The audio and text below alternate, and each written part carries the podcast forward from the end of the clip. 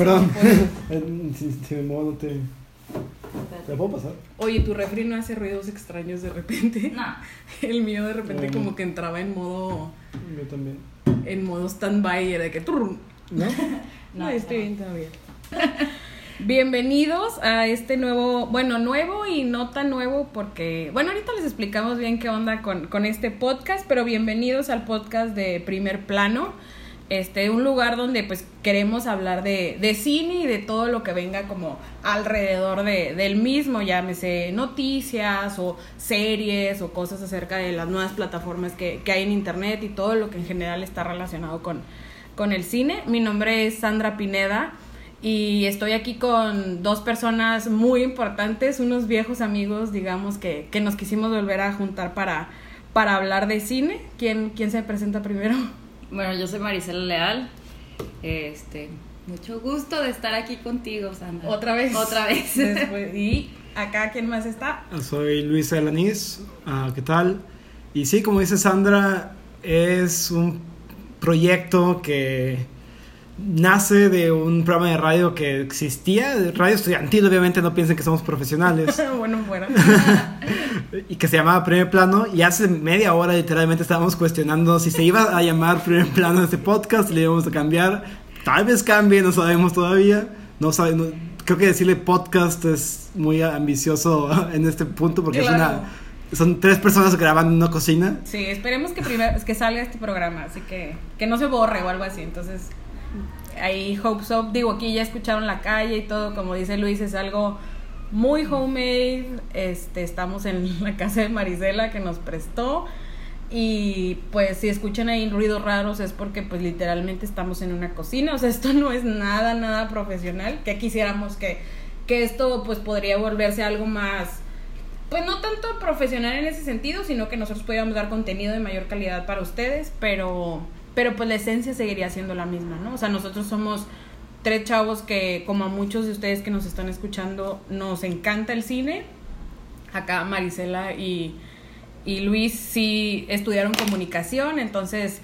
eh, Entonces somos expertos. son súper expertos en cine. Este, pero en general, o sea, siempre, siempre que nos juntamos, siempre que nos vemos, como que siempre ah, terminamos de cierta manera no hablando de cine porque es lo que nos apasiona.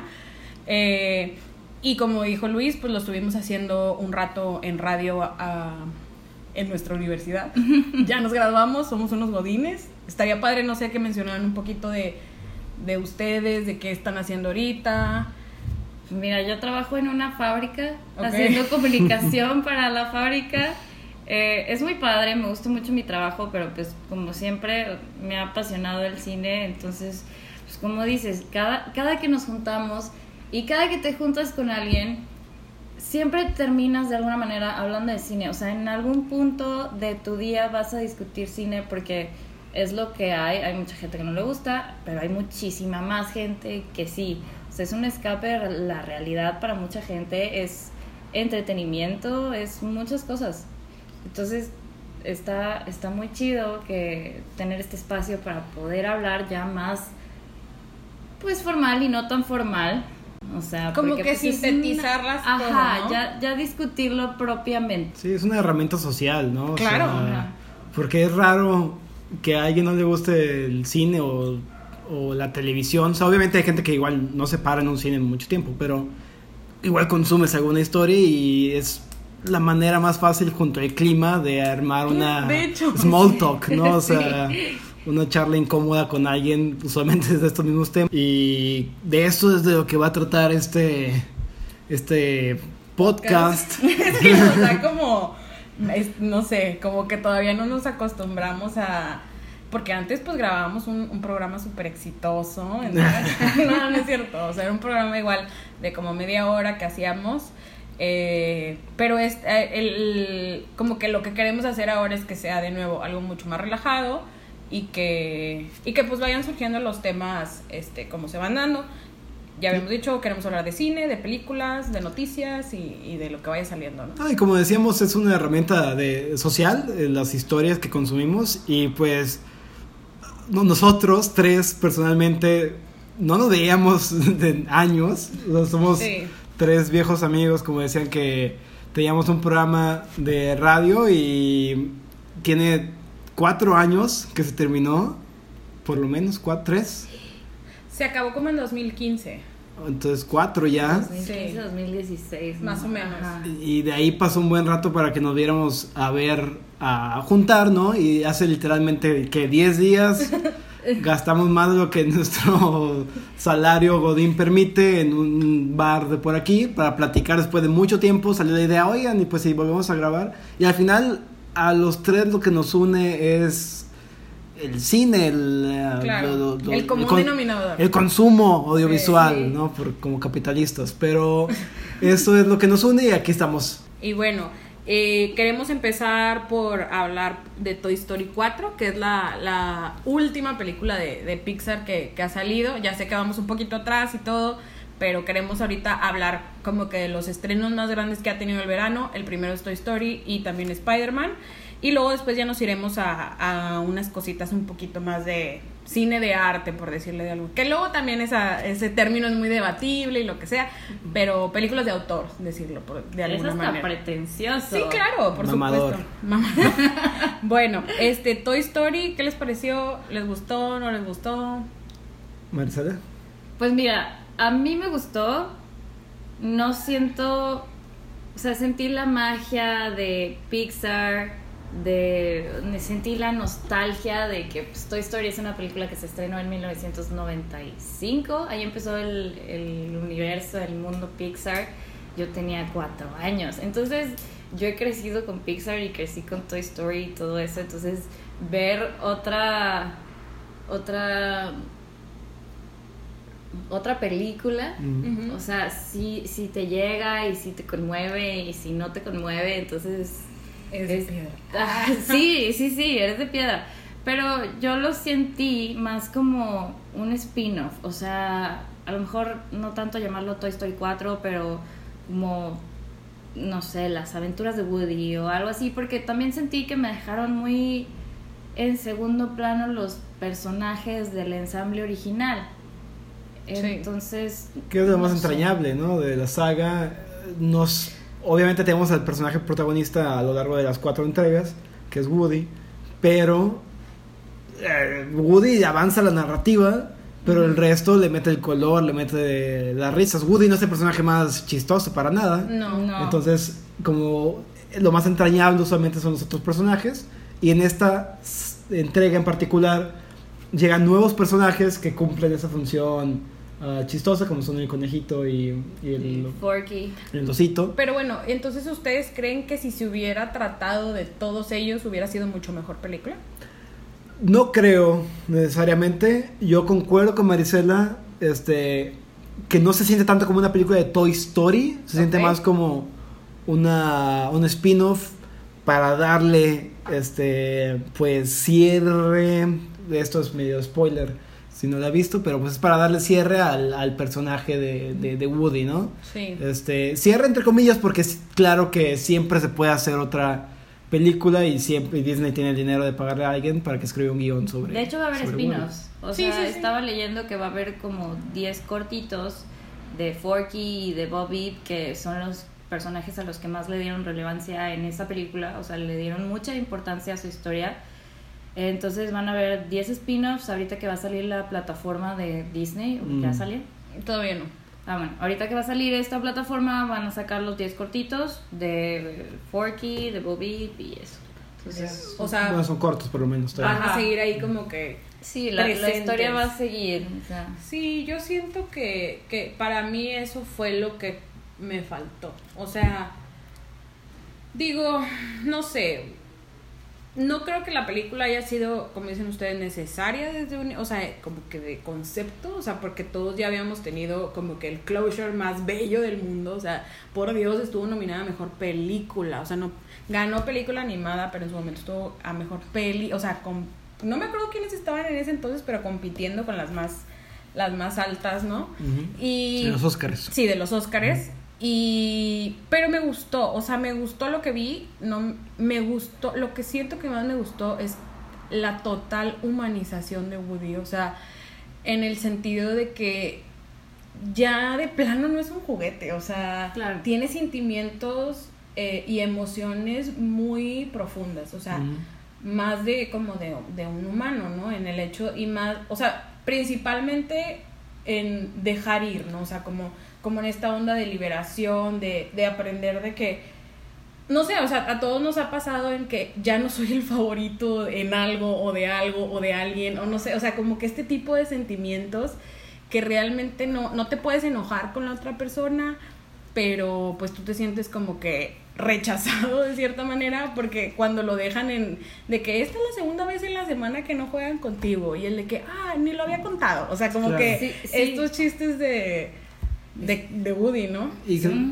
Ah, es una crisis existencial bien cañona, imagínate. Tu propósito es hacer feliz a una niña y esa niña ya ni siquiera está jugando contigo. Entonces, ¿cómo buscas la manera de seguirla siendo feliz, pero ya no tan directamente? Sí, claro, y es el sacrificio, ¿no? Que él tiene que hacer. Y yo veo que es como vemos mucho la autorrealización de, de Woody, o sea, okay, sí. que ella cumplió con Andy y luego con esta niña también, este como que su objetivo de acompañarla y todo, obviamente no, él como juguete se sería muy, uh, como, él no puede decir yo tengo que ser principal, lo importante es que, es que la niña sea feliz y con que tenga sus juguetes está bien, y él por eso está muy feliz por Forky, ¿no? Es el que el mal lo lo apoya. Sí, porque podría él sabotear a Forky para que él no fuera. No es envidia lo que él tiene. Pero está bien chistoso porque, o sea, Woody antes de, de tener todas esas... Era, es alguien como súper tóxico. O sea, de, que, se, de que, no, es que me tengo que ir con ella y me voy a meter a la mochila. O sea, como que también es esta onda de que, a ver, Woody, relájate, o sea. Y desde el principio, o sea, fíjate en la primera cómo sabotea a...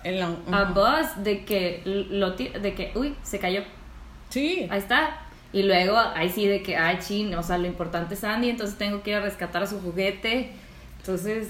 Pero creo que, no, y tienes toda la razón ahí en, la, en las primeras, ¿no? Ahí sí era más, veíamos una envidia en Woody, pero aquí yo creo que es más como que su autorrealización de, de su humanidad, que, que, es lo que vemos, con, como tú dices, mucha humanidad en el personaje, este, porque es como que, bueno, yo ya cumplí con mi, deber, mi propósito en mi vida, ¿no? O sea, ya con dos niños, hay muchos juguetes como ahí tocan, ¿no? Que no les toca a ningún niño. Ah. Este, y, y ella lo cumplió, entonces se enfoca algo más. O sea, ¿qué hago con el resto de mi vida? Es un juguete inmortal hasta que se le caiga una pierna o lo que sea. Entonces, quiere vivir su vida al máximo. Como retirado, ¿no? Sí, se retira. Yo ya cumplí con mi deber, ahora me jubilo, exacto, a viajar por el mundo con su amor, el amor de su vida. Ghost, ¿no? Ghost, claro. Pero está cool, o sea, eso sí me gusta. Claro. Sí me, sí me agrada. También me gusta mucho la película, pues la onda cómica, que digo, sí ha existido en todas las películas, ¿no? O sea, sí han sido medias con gags y cómicas y así. En esta me encantó lo que hicieron con los personajes del pollito y el otro y Boom también ah, él o es sea, sí. una delicia me encantó y digo que de nuevo, nos gustaría ver más a los otros personajes, pero siento que estos también añaden buena, buen chiste a la... y está cool que también, o sea, como que van agregando otros juguetes que tuvimos nosotros en la infancia, ¿no? Así como la, la muñeca esa, digo que se ve toda diabólica, pero en algún punto todos la vimos de, de niños, ¿no? Es la muñeca. O la Polly Pocket, o sea, que es ahí ah. amiguita de, de esta Vivo, o Betty, ¿no? Bobby. o, o, Betty, o algo así, no se llama en ah, español. Betty, era antes Betty, ahora ya, ya, la pusieron en gringa. Se llama Vivo. Bobby. Ya es gringa. Sí. sí. Y pues las ovejitas también ahí de que... Sí, eso yo creo que era uno de los grandes retos, como iba a recibir nuestra generación que creció con, con los anteriores, iba a recibir a esos nuevos personajes que son los que realmente recae la película, porque los anteriores nada más están ahí en ocasiones, en pocas escenas. Pero realmente los que cargan la película fuera de. Obviamente, pues es Woody y su interés romántico. Pero los que llevan como que esta responsabilidad humorística, como dices, son el pollito o el patito y, el conejito. Y el de Can Do It, este. El, de la moto. Lo hacen muy bien y y crearon personajes que funcionan, pero de nuevo, no son los de la saga de siempre, que no hay una obligación de que, ok, Es todas que las Stories me tienes que dar lo mismo, pero Tampoco son para Es ti, para mí, Claro, o sea, son para claro. los niños que apenas están creciendo, entonces ellos van a crecer con los nuevos personajes, porque que- ¿cuál es el chiste de sí. llegar y de que, ah, bueno, ya todo el mundo conoce al señor cara de papa, pero el niño no sabe que es un señor cara de papa, Pero es que- entonces tienen que ser nuevos personajes, no puedes ir reintroduciendo personajes y presentándolos en cada película. Pero ahí Claro. lo interesante es que los personajes nuevos son juguetes viejos. O sea, un Ajá. niño ya no va a jugar con una Polly Pocket. O sea, Bueno, eso es- eso- eso estaría. sí. O sea, imagínate que el perro ese robótico que salió, o de que el Furby. O sea, se- O en la, la, la un muñeca Furby, de ¿no? porcelana, o sea, ¿quién juega con muñecas de porcelana Sí, ahorita? es a lo que sí, voy, tienes está toda la como- son razón. juegos viejos, sí. Como que o de que un iPhone ahí caminando o qué onda, no sé, o sea, y, y yo creo que pues este es el bebé de Pixar, o sea, Claro. entonces ellos, digo ya muy metafórico, ¿cuándo van a dejar ir a su bebé? O sea, Claro. a su dueño o lo que sea. Sí, no, está cañón verlo crecer, o sea, y dejarlo ir, o sea, O sea, ellos porque- mismos también tienen que dejar ir Toy Story Sí. en algún punto. Sí, yo, yo, yo creo que por ello no hay problema, el problema es con Disney, ¿no? También, ya sé. Porque hay mucho dinero que se les puede ir. Este, pero la película está muy bien. Este, véanla si no la han visto. Espero que ya la han visto porque Sí, no, ya les dijimos mucho. Pero, pero vale la pena, vale Sí, la sí pena vale ir la a pena. verla, vale la pena ver los chistes, o sea... No vale la pena comprar el Forky de 900 pesos. No, no lo hagan. Y pues ahí ustedes piensen si se debió de haber llamado Toy Story 4 o si era como Las aventuras de Woody. las aventuras de Woody como decíamos, aunque no hubiera vendido igual, pero bueno. La siguiente película de la que queremos hablar es la última entrega del tan sonado, sonadísimo universo de Marvel, que es la, la última de Spider-Man, que se llama Far From Home, ¿verdad? From que Home, es Lejos Lejos, de de, casa, casa. ¿verdad? Eh, su nombre en español es Lejos de casa. Regresa Spider-Man, su segunda entrega, donde, pues, no sé si sea spoiler, que inicia reciente, o sea, recién terminó toda esta onda de, de que se borró la mitad de la- del planeta. Ya, Avengers- Sí, es sabido, ¿no? O sea, Sí, Avengers Endgame ya... o no, sea, no, no, pero es sabido que así inicia la Ajá, película. sí. Está Sí, bien, sale no en pasa el nada. trailer, ¿no? Sí, ah, ok, Ajá. bueno, sí. Este, son, me parece, ocho meses o algo así cuando, de, después del- de, esta tragedia donde regresan todas esas personas que habían sido eliminadas. Y, y No, pues lo... Son cinco años. Sí, pero de que volvieron. Ah, ok, sí, ya. Sí. Y pues lo arreglan o lo acomodan muy fácil diciendo que, o sea, aunque hayan pasado cinco años, las personas vuelven al, al grado de escolar donde estaban, ¿no? O sea, que podía, tú, tú podías tener 16, 17 y tu compañero iba a tener 21, ¿no? Y los dos iban a estar como que en la misma clase, ¿no? Es que, ¿sabes qué pasa ahí? Estaba leyendo que los realizadores, los directores, los guionistas de Far From Home sabían como tres cosas de Endgame antes de hacer esa película. No Esta película se hizo antes. Ajá, o sea, Mm, antes de hacer la película sabían como tres detalles de lo que pasó en Endgame. Que son las muertes, no sé si se spoiler, digo ya Endgame No, no pasó es hace spoiler. mucho. Las muertes de Tony Stark y de Black Widow y que Hulk vuelve a chasquear los dedos y luego lo hace Tony Stark. Eso era lo que sabían. No sabían nada, ellos vieron Endgame al mismo tiempo que tú y yo la vimos. Wow, ok. Sí. Que bueno, no es tan sorprendente, obviamente es como que wow, pero porque estos chavos de Disney otra vez sacan películas cada dos meses. Sí, están Es cañones. que ¿En como que agarran el momentum de una para sacar la otra y te atiborran de, o sea, te saturan de, de Sí, películas. yo miren, desde que dejamos de, de primer plano hace varios años que la verdad sí nos aventábamos la cartelera casi que completas, creo yo, semana tras semana.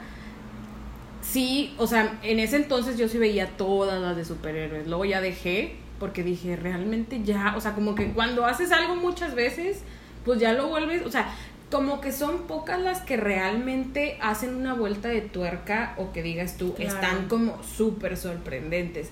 Y para mí Spider-Man no tiene nada, o sea, no, que, no creo que sea una mala película, pero no tiene nada formidable, como digamos, la primera de Iron Man, la Claro. primera de Avengers, a lo mejor la del soldado Sol, ¿cómo es? Winter Winter Soldier. Es así, o sea, ¿Dices esta? ajá, es Sí, algo, algo que digas que cambia como el curso que han Yo llevado creo- todas las películas sí, de no- superhéroes. No, creo que, que haya algo formidable. Es lo que siento yo. Me gustó, pero Ajá, no claro. siento que, que sea como la gran cosa. A mí esta película se me hizo increíble. ¿Es en serio? Se me hizo muy buena. Wow, ok. Me gustó mucho. Yo no soy un fan así ah, súper fervoroso del MCU, pero esta película ¿Sí? increíble. Wow. Me, me ¿Qué, gustó qué mucho. fue lo que te gustó? O sea, ¿qué, qué hace que pienses que digas, wow, 10 de 10? O sea, de- está dentro de tu top ¿De qué? de, películas de MCU. Ajá. Ah, probablemente, probablemente sí. Este, creo que es mejor que la primera Spider-Man. Ah, que, aquí también, paréntesis, mencionábamos que es la segunda entrega de Spider-Man, pero como esto es parte de un universo, Spider-Man ya ha salido en varias películas. Es la ¿no? quinta que sale este chavo. Ah, yo. ok, Tom Holland. Sí. Sí, o sea, ya incluyendo Avengers y todo lo demás. Y salió en la Iron Man 3 o cuál fue Ajá. una de ellas que salió así de que súper poquito. X. Probablemente. Sí. Ajá. Y son tantas que ni siquiera, no sé si vieron que Gwyneth Paltrow le Sí, no hicieron una sabía, no entrevista. sabía que había salido en Far From Home. Ah, No, en la primera. No, en... Ajá. Homecoming. Homecoming. Ah, esa. Sí. Le dijeron, ah, sí, cuando saliste en Spider-Man. Y ella, yo no soy Spider-Man. Sí. que no sabía, porque. Y subió una foto, eso es lo peor. Subió una foto con este Tom Tom Holland. Tom Holland y Tony Stark, ¿cómo se llama? Robert Downey Robert Downey Jr. Ajá, subió una foto con ellos Y ni se acordaba. y no. Pues es que ¿Por yo creo que pasa? tan así de que ellos tienen todos los derechos de tu cara y todos tus videos y todo que ni has de saber en qué sales. o Y sea. es que graban muchas películas Sí. En cierto momento. Y esa película que están grabando en ese mes va a salir hasta dentro de año y medio. Y para ese, en ese inter ya salieron otras películas donde también Sí. salen ellos. O sea, como que tu lapso mental ya no sabes ni dónde estás, creo yo. Para sí, ellos, ¿no? eh, esto es un super ultra producción que no es una película la que están grabando simultáneamente, son varias películas que graban en cada producción, Claro. este, en cada rodaje. Pero eh, se me hace una película que maneja muy bien el humor, Sí. lo maneja muy de bien. Desde ahorita lo que dicen de la gente que se desaparece y luego vuelve a aparecer, nos da, así empieza la película y nos da como que ese ah, entrar a ese universo a ver cómo se vivió siendo un, humano más, no siendo un superhéroe, no estando en el medio de la acción. Sí, y teens, o sea, cómo lo ven los chavitos, ¿no? Es súper modernita esta película, súper centennial, el manejo del humor es muy a mí me bueno. dio mucha risa al principio, ¿no? Que hacen como este montaje en Movie Maker. Claro. Sí, y que la foto... se ve el micrófono. No, y que la foto, una foto que ponen dice Get Images. O Sí, sea, que la sacaron de sí. O sea, como tú en la prepa. O sea, Como nosotros en este podcast. como nosotros en este podcast. Oye, es casero, pero con mucho amor, ¿eh? Claro. que sí. Pero sí, tienes razón. Y, y, y lo que a mí me llamó mucho la atención, como dices tú, como las cosas mundanas, ¿no? Que pasan en esto, o sea, ya no los superhéroes, o sea, la gente de verdad,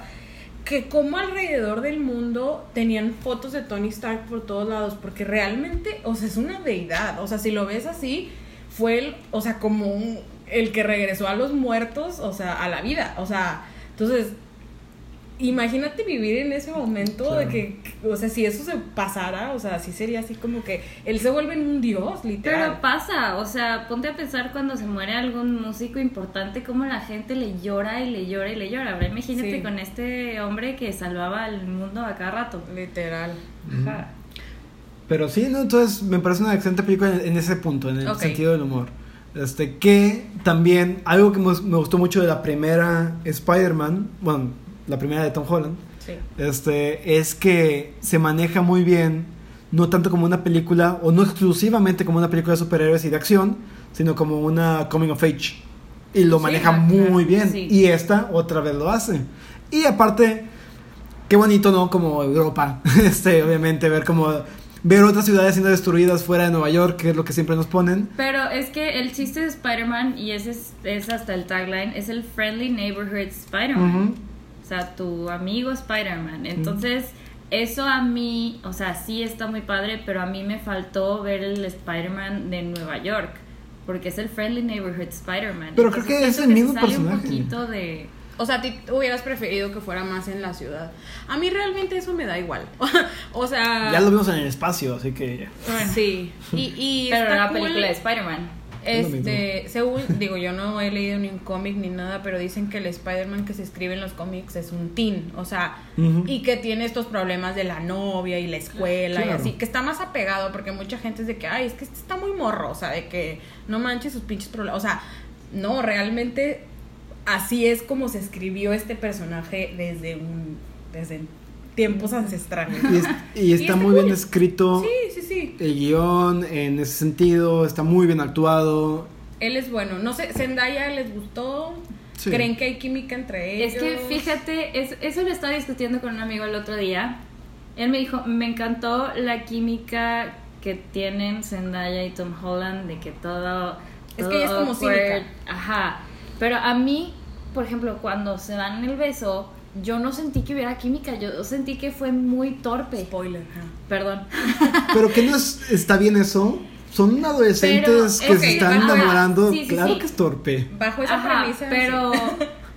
pero como que les falta ese spark, o sea, mírala con Zac Efron en la del Pues es que Zac Efron es acá, Zac Sí, Efron, pero ¿no? o sea, Tom Holland tampoco es, Sí, está digo, es, un niñito, pero está Sí. bonito y pues, ahí sale sin camisa y pues No, sí, pantalón. Spoiler. No, Ah. Esa parte está muy graciosa.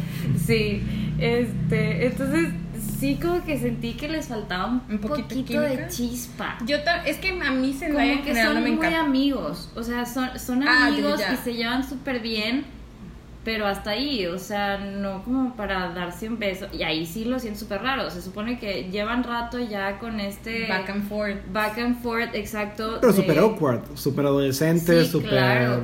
torpe. Pero se siente la química. Y el no chavo que le tira no- la onda- No me termina de convencer. A Zendaya, Ajá. ¿él sale en la primera?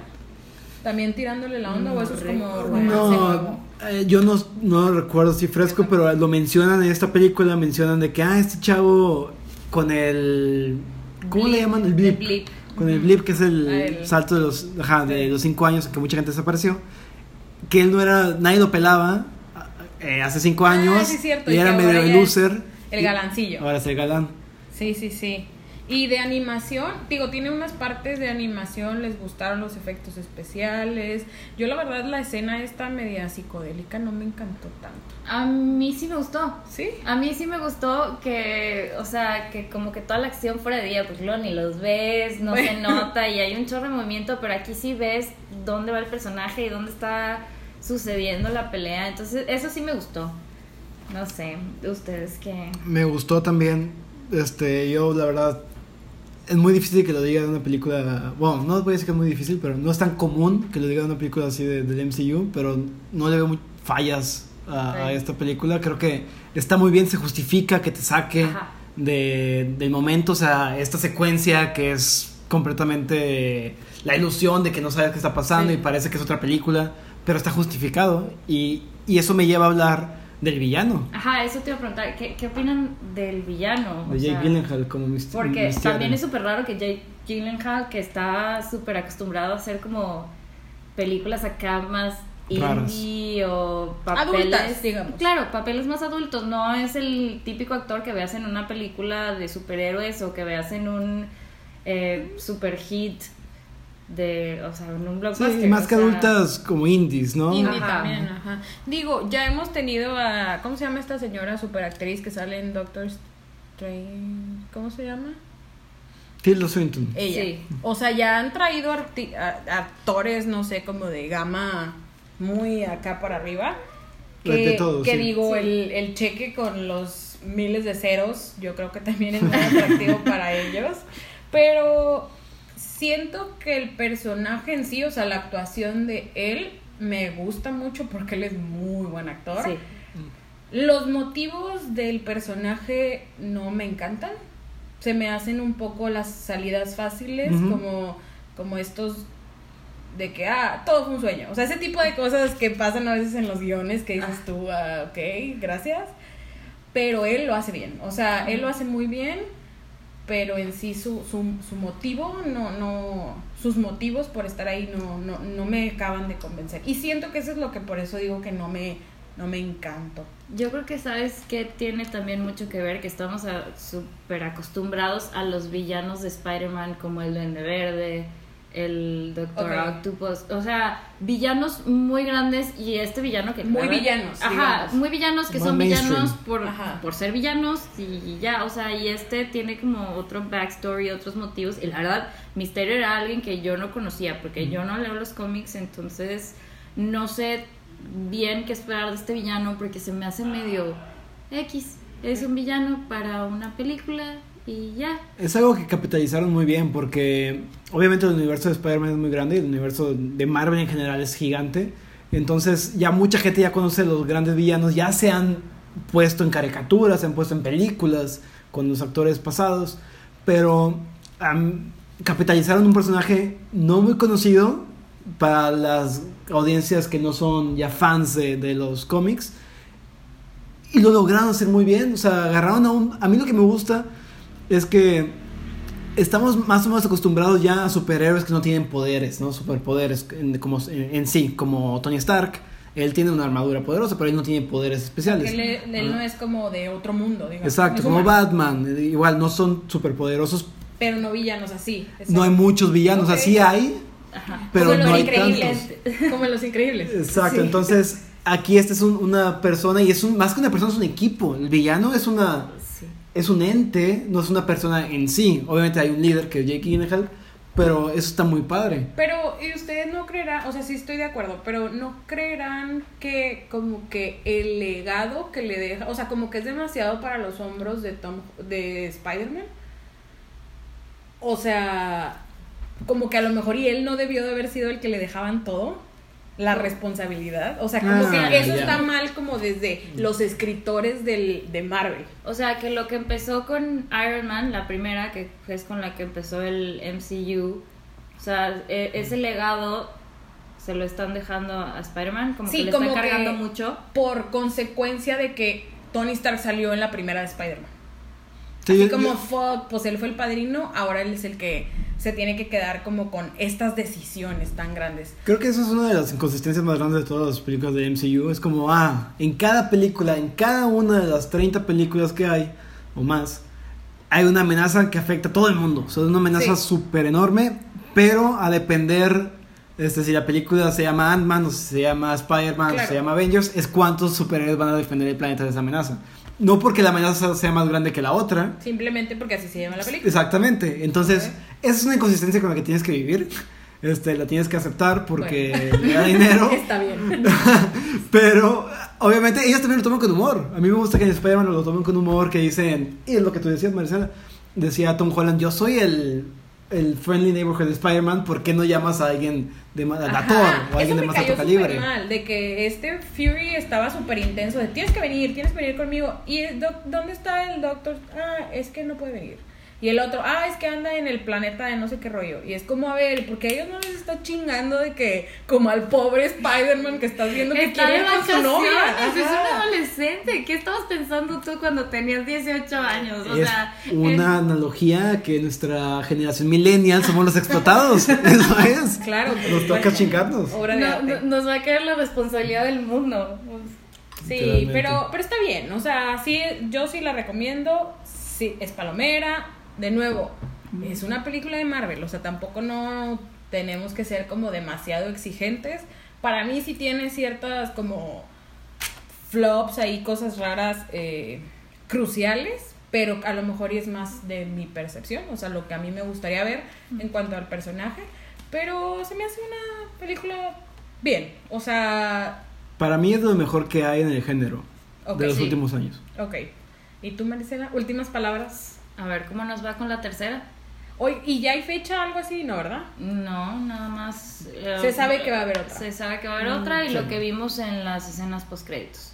Ah, que eso es, es otro rollo. Sí, tiene que haber, va a haber más, obviamente. Y ya anunció Disney que el MCU sigue. O sea, obviamente Claro. ah, Endgame fue el final de... La Avengers. primera generación, digamos. Así es, porque 40 películas no fueron suficientes. Pero ahora empieza una segunda, pues no sé... Fase. Fase, exacto. Pues a ver cómo nos va con estas nuevas películas. Bueno, seguimos. Dejamos los blockbusters de lado un poquito. Vámonos con cine De arte. Cine de arte. Entre comillas. Entre que termina tan pretencioso, ¿no? Claro, pero digo, pues los labels siempre han existido. Ni modo. Creo que, creo que más que cine de arte podemos decirlo el cine, el cine que no va a llegar, a llegar a todas las salas del país, este, pero que tal vez, no digo, bueno, vamos a juzgar como cualquier otro, vamos a juzgar igual que tu historia de Spider-Man, ah, pero sí, tal vez valga la pena verlo, tal vez no. Claro, y, y eso mismo que dices tú es que no está en todos lados, entonces si ustedes viven cerca de un cine donde están pasando estas películas, pues vayan, porque a veces sí, sí te encuentras cosas, este, pues diferentes, ¿no? Con, Sí. con otro, otros motivos o con otras este, perspectivas de, del mundo y de la vida. Pero bueno, la que queremos hablar es la última película de Pedro Almodóvar, este artista súper reconocido, que es como el cineasta de, de España, o sea, eso mismo se dice incluso en la película. Y la película se llama Dolor y Gloria, donde pues el actor principal es Antonio Banderas, también otro de los grandes souvenirs que tiene España. Y, y también pues sale como que con participación especial, pues también otro souvenir muy grande que es Penélope Cruz. Claro. No, lo que me encanta de ellos es que saben como moverse, o sea, y eso también lo estábamos comentando hace rato de Jake Gyllenhaal, que saben moverse entre los blockbusters y entre películas más como de autor y más de arte. O sea, eso eso me gusta mucho de ellos porque la verdad son super actores, actorazos, o sea, Sí, y, y en la película en Dolor y Gloria lo demuestran. O sea, la calidad de papeles que hacen. Claro, no, si piensas en tres nombres, gente que haga cine en España, pues no hay otros. Claro que hay otros, pero digo, son los tres primeros que piensas. Claro, y Almodóvar pues es alguien tan icónico que, que, que a pesar de, de, pues no sé, haber llegado a Estados Unidos, o sea, como que él se ha mantenido su esencia a través de los años, a pesar de que se vuelva más, más mainstream o menos mainstream, ¿no? O sea, él ha sabido mantenerse en su línea artística o, o de, de pensamiento, por decirlo de alguna manera, donde los temas este, son comunes, ¿no? O sea, en su cine se habla de, de su mamá, de España, o sea, como que todos estos temas son constantes dentro de su, de- dentro de su filmografía. El amor. Y el amor, el desamor, el desapego, la soledad, ¿no? Y aquí pues yo siento que es como que la culminación de todas estas obras. Según yo no es una obra, ter- o sea, que es la última, no creo que vaya por ahí, pero sí es donde siento que es la más autorreferenciada o la más como autobiográfica que él, que él, que él ha, ha realizado, ¿no? Sí, Muy íntima. Sí. muy íntima. Digo, hace un año vimos, o no me acuerdo cuánto vimos a, a Cuarón sacando su película más íntima, ahora viene él sacando también su película más íntima, entonces no sé si también sea como un trend que están empezando, como que estos grandes artistas, como que ya viendo en retrospectiva su carrera y su vida, este, plasman en sus nuevas películas todo esto que, que han vivido, ¿no? Y eh, ¿de qué va? ¿Alguien quiere hablar rápido de, de qué va la película?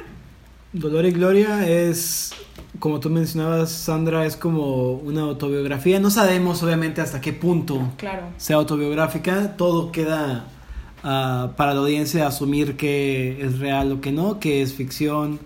ah, porque y uno de los grandes logros de esta película es que cuenta la historia de un director, escritor de cine español, Ah, madrileño, o, bueno, que, está, que vive en Madrid solo, él es ah, gay, igual que, que Pedro. Entonces no sabemos qué tanto es real, qué cosas que él haya vivido y qué tanto eh, son cosas que, que él haya escrito de ficción o que se haya basado en alguien más.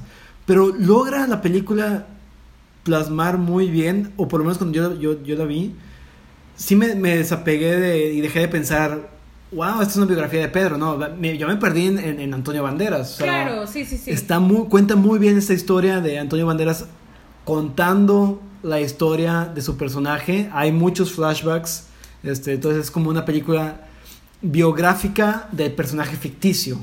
Es una película biográfica de un personaje que se llama Salvador. Salvador Mayo. Este, y no sabemos, aquí la duda es si ese personaje, personaje ficticio, qué tan ha Real. basado, qué tan real sea Claro. sobre Pedro Almodóvar. Y que no es relevante, como dices Exacto, tú. te Realmente no, no te quedas. O sea, alguien que no sabe de Almodóvar jamás va a saber qué es. O sea, no, no funciona porque es Almodóvar. Exacto, no, no necesitas conocer Sí. el trabajo de Pedro Almodóvar para que te guste esta película. Claro. Aunque haya referencias muy directas, o sea, la Sí. forma, o sea, no, la el película persona- que se va a estrenar se llama Sabor. O sea, son cosas como un hay, algo que hay claro que muchas haría él. referencias Sí. directas de Almodóvar, o sea, tan solo en cómo se peina, en cómo se viste, o sea, ya y cómo habla, cómo Claro. se refiere a su mamá, o sea, hay muchas referencias directas, pero no estás pensando de que, wow, o sea, esto le pudo haber pasado a Almodóvar, a lo mejor él sí vivió, eso no es- vivió esto. en segundo término, en segundo plano.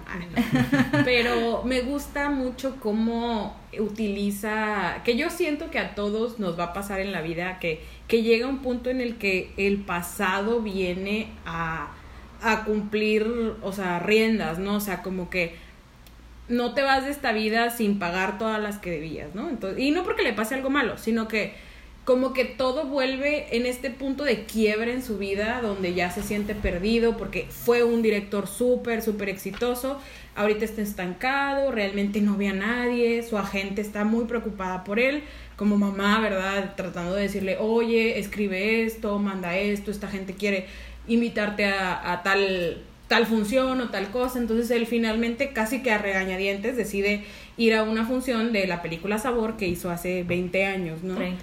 30 años. Ento- y va con el, con el actor principal de, de ese entonces, de esa película, con el cual no ha hablado en esos 30 años porque se pelearon, ¿no? Entonces son estas nociones del pasado que regresan al presente y lo hacen como que revisar o hacer como un checklist o, o revisarse él mismo de, de, de qué ha pasado, ¿no? Y realmente se da cuenta que pues no ha pasado mucho, ¿no?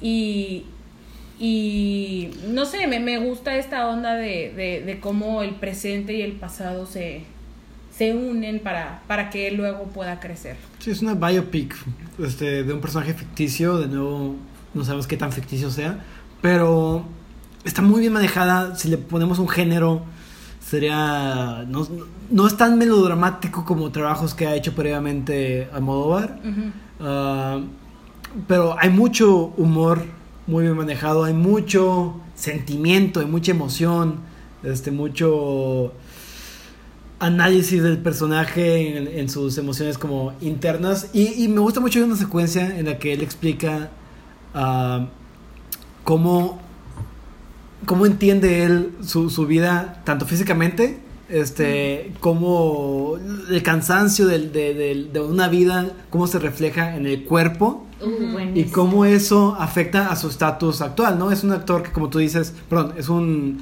ah, cineasta que, como tú dices, está en un estancamiento, tanto por razones físicas, pero también razones tanto emocionales como mentales.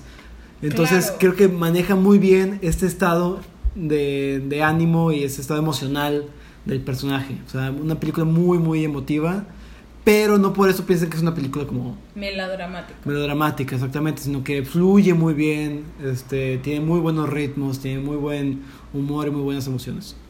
¿Y qué opinan de Penélope, no? Que realmente es un personaje extra, o sea, no extra, pero creo Es- que nunca se vieron en el rodaje Penélope y, y Y este Antonio. Antonio. Banderas. O sea, nunca comparten, obviamente porque porque Penélope hace de la mamá de, de este de este artista, pero ella también me gusta muchísimo. Es una sea, delicia verla en pantalla, la verdad. O sea, de- y son. Es muy poquito tiempo el que sale, pero es muy valioso ese tiempo. O sea, sí te da mucho insight, mucha perspectiva de por qué ese personaje es como es, por qué Salvador es como es, de cómo creció con su mamá, de cómo lo crió y cómo eso lo fue formando. Sí. Y también como su mamá nunca lo como que nunca le cerró la puerta de nada, ¿no? O sea, porque él era un niño pues inteligente, letrado, que le ayudaba a la otra persona a aprender a leer, a aprender a escribir y como que ella siempre estuvo orgullosa de él, ¿no? O sea, me hubiera gustado ver exactamente cómo es que triunfaba, o sea, a lo mejor y eso me hubiera gustado que se, se agregara en la película, porque brincas de estar en un pueblo pequeño allá ser el artista, o sea, como que no hay esa parte en medio, pero no es necesario, o sea, no es algo que te, que te saque de la película, pero igual y me hubiera gustado también ver como que sus inicios. Que a mí, a mí no me hizo falta eso. Sí. Sí. porque no creo, te- entiendo que no hace falta también lo que tú comentas, pero creo que se hace una, de nuevo, es como un biopic que vemos los orígenes y la actualidad, que la actualidad es casi, pues, final ya post el mayor éxito de su carrera. Sí. Entonces, me parecen dos puntos muy interesantes, interesantes de análisis. Además que hay dentro de esta obra de ficción, hay una obra de ficción que, que el personaje escribe Sí. y la vemos interpretada. Entonces vemos una obra dentro de esta película. Y en esa obra que el personaje escribe, vemos un poquito la, el resto de la historia que no está en la película. Él, él habla sobre Sí. su, su auge y cómo su, estrenó su primera película le fue muy bien. Entonces ahí vemos como que esto que dices que, que hace falta, creo que nos lo explican de una Sí. manera muy sutil y muy emotiva. Sí, tiene razón, o sea, como que también ya hablando de Almodóvar y cómo se escribió la película, es muy inteligente en cómo contarla, ¿no? O sea, como Sí. que, que no haya flashback por, por haber, ¿no? O sea, como que agarra la excusa de esta historia para contar pedazos de su vida, porque es como una historia dentro de una historia dentro de una historia, porque pues al final también vemos que es una historia dentro de otra historia, ¿no? Y, y siento yo que, que ahí es donde tú ves como la maestría de, de los grandes, ¿no? Como que la gente que, que, que sabe lo que está haciendo, ¿no? Y que sabe escribir y que sabe contar historias y que sabe plasmar sentimientos en, en, la, en la pantalla, porque el personaje de Salvador no habla mucho. O sea, realmente es más el trabajo actoral de Antonio Banderas que lo hace formidable, o sea, se me hace una muy buena actuación, que es lo que te hace como que sentir la frustración de, del personaje y, y pues todo, o sea, estas cosas que, que pasan que a lo mejor y tú dirás, ay, qué padre, estos directores han de ser súper felices en su vida y como que todos esos prejuicios que nosotros nos hacemos, donde dices, o sea, realmente la están pasando muy mal, o sea, y, y está padre como ver esta parte de, de, este, de este autor donde pues tú lo vas de ver muy calmado y tranquilo y lo que sea, pero está viviendo todo un mundo de emociones dentro de él, ¿no? Como, como uno de ellos muy grande que yo siento que es donde ahí todo el mundo soltó la lágrima, que es este amor que vuelve después de mucho tiempo. Yo Ah, creo que es lo que más me, me, me llegó a mí en la película, pero en general, o sea, es muy, muy bueno. No vayan a pensar que con todos estos flashbacks y todo esto es una película difícil de ver. Para o nada. de pensar de que, ay, es que me voy a perder. No, la verdad la película fluye muy bien. Es muy entretenida de principio a fin.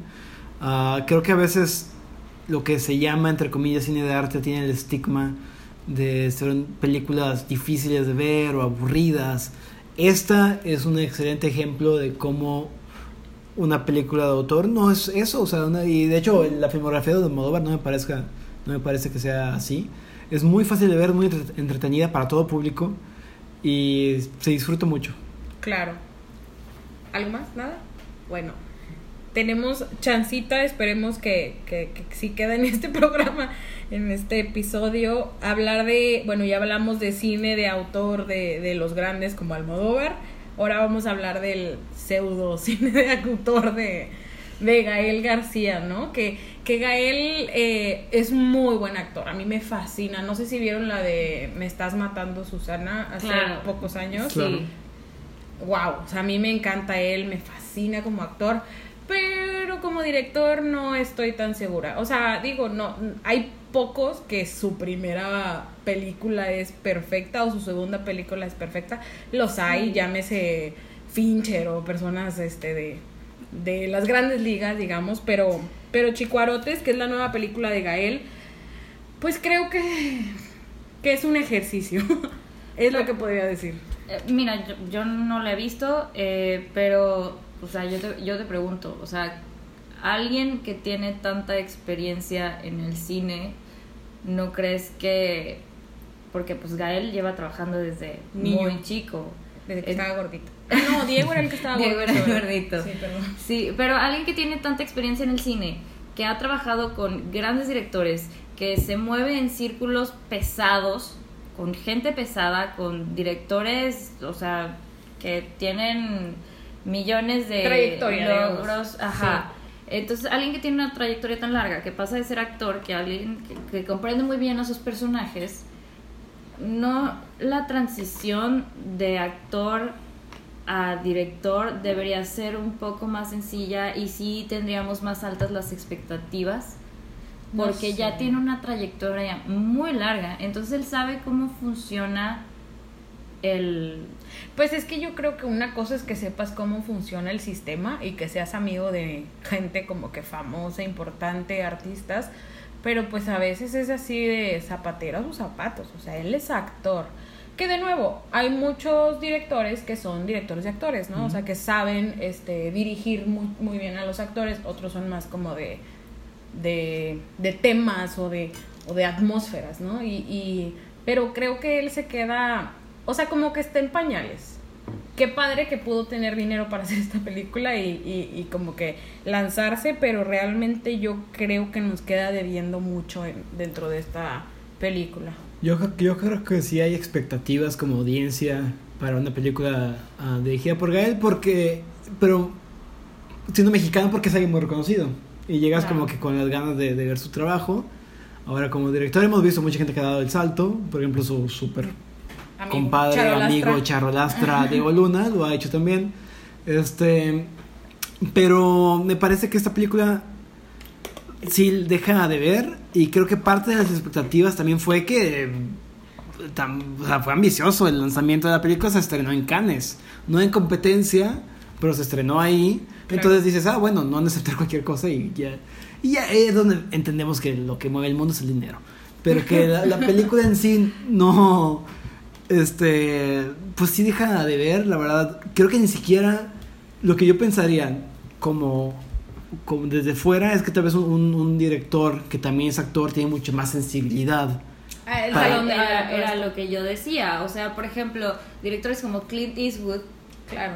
que Clint Eastwood era actor y se movió y le ha ido muy bien como director. Entonces sí tienes como esas expectativas muy altas y esperas grandes cosas de alguien que lleva tanto tiempo en el negocio, que tiene una trayectoria larguísima. Entonces cuando hace esa transición esperas que sea como que mucho más... Sí, o sea, sí se vale como que la expectativa, más no necesariamente se cumple. Sí, pero yo creo que mi expectativa era como él. Mi única expectativa que tengo co- con él por ser director y, y actor, este, es que a lo mejor no me quedaron a deber ciertas actuaciones.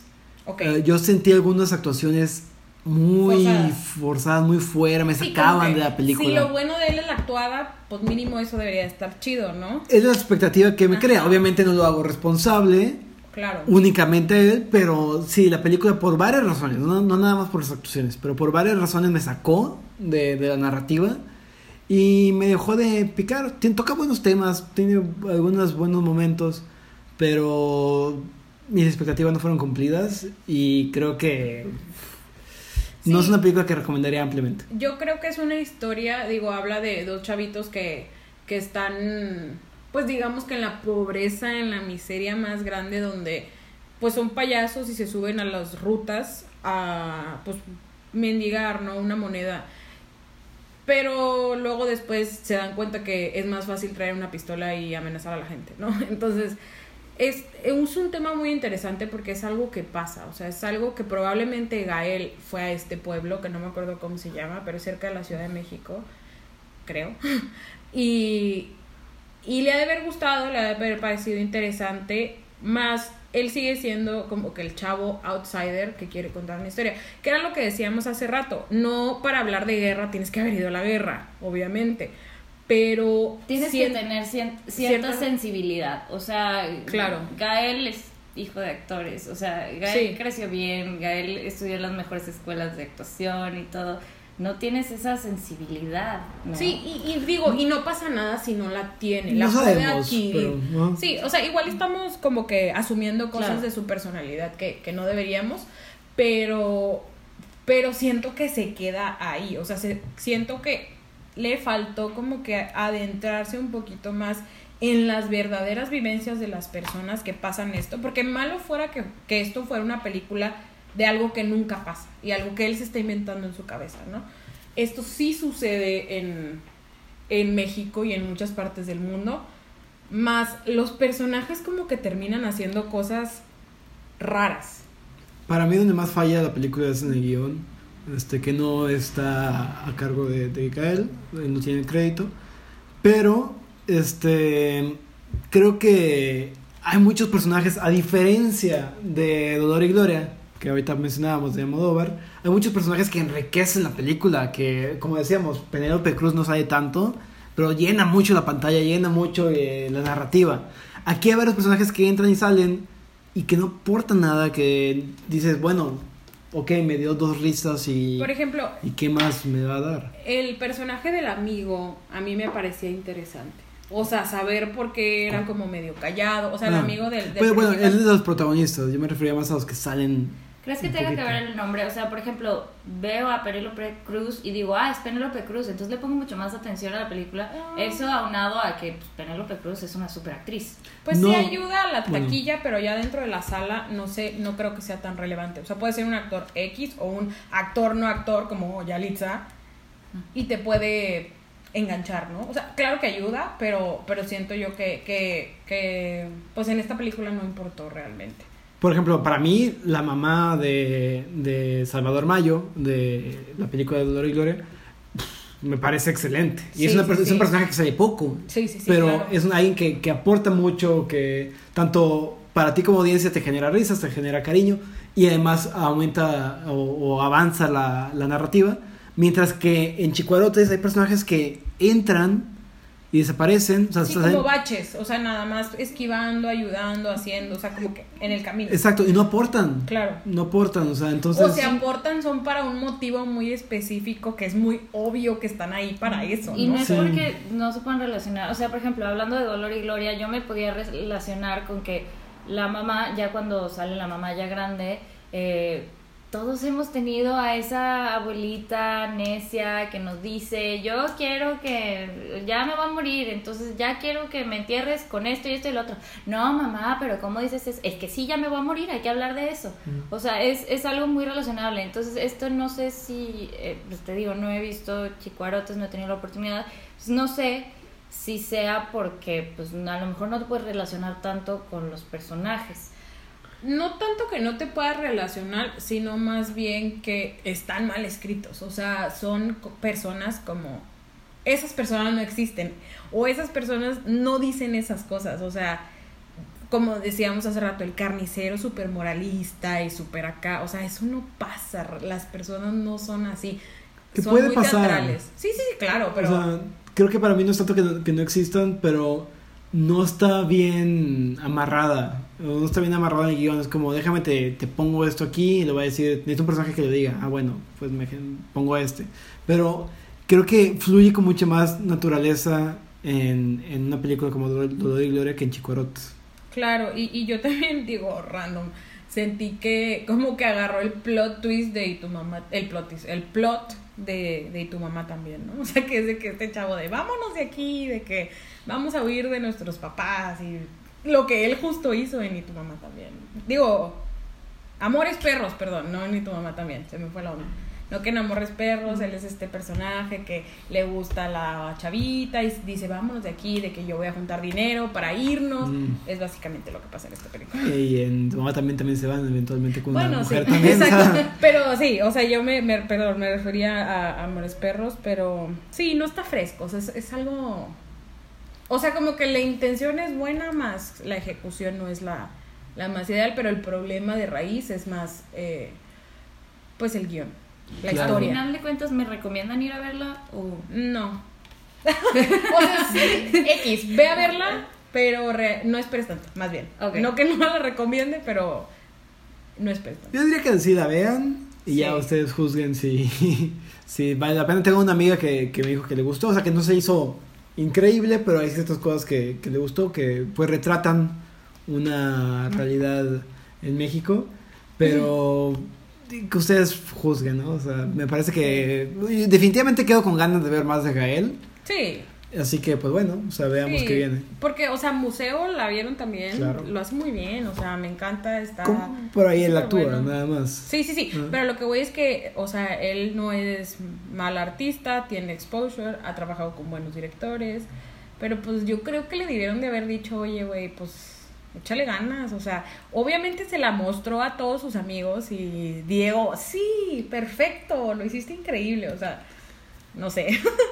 No sabemos, o sea, no Sí. sabemos si se le enseñó o si se le enseñó, le- a lo mejor les, le dieron tips y se puso necio. le valió porque queso. luego pasa que no recibimos también las críticas, ¿no? Claro. Entonces, Pero ustedes pueden criticar nuestro podcast si quieren, ¿eh? O sea, nosotros sí recibimos bien las críticas. y luego de hate en las redes, Que ¿no? ya no hagan esto nunca Ajá. más. Pero bueno, ¿algún tema eh, acerca de chicuarotes? Ah, ¿Algo más que quisieran decir? Pues que la vean y que nos digan qué les parece. Y si no, y si nada más van a ver una película entre. Sí, ajá, o sea, de estas cuatro, ¿cuál? de esas cuatro, ok. Dolor y gloria. Mm, Dolor y Gloria. Creo que tenemos dos como. Bueno, mejor de, de, de dos, ajá. Yo Ajá. creo que de las de autor o lo que sea, cine de arte, whatever, yo me iría por Dolor y Gro- También, Gloria. definitivamente. Ay, por las otras no sé, yo creo Toy que... Story. Yo me iría por Toy Story por, la nostalgia. claro. Literal. Yo voy con Spider-Man. Bueno, sí, Luis le encantó Spider-Man, pero, pero pues ahí este, coméntenos eh, qué les gusta, eh, ideas que tengan que les gustaría escucharnos hablar. Digo, obviamente no hemos visto todas las películas del mundo, estamos en constante este, Pero las veremos. aprendiendo, eh, pero esto es lo que nos apasiona, que nos gusta hablar. Eh, hasta ahorita el plan es hacerlo cada semana, esperemos que sí se cumpla. Y, y pues les agradecemos este, este tiempo que estuvieron aquí con nosotros, esperamos verlos aquí la próxima semana. Eh, nosotros somos Primer Plano, nos despedimos Marisela, bye bye. Ah, Luis, mucho gusto. Y soy Sandra, muchas gracias por escucharnos y nos vemos muy pronto.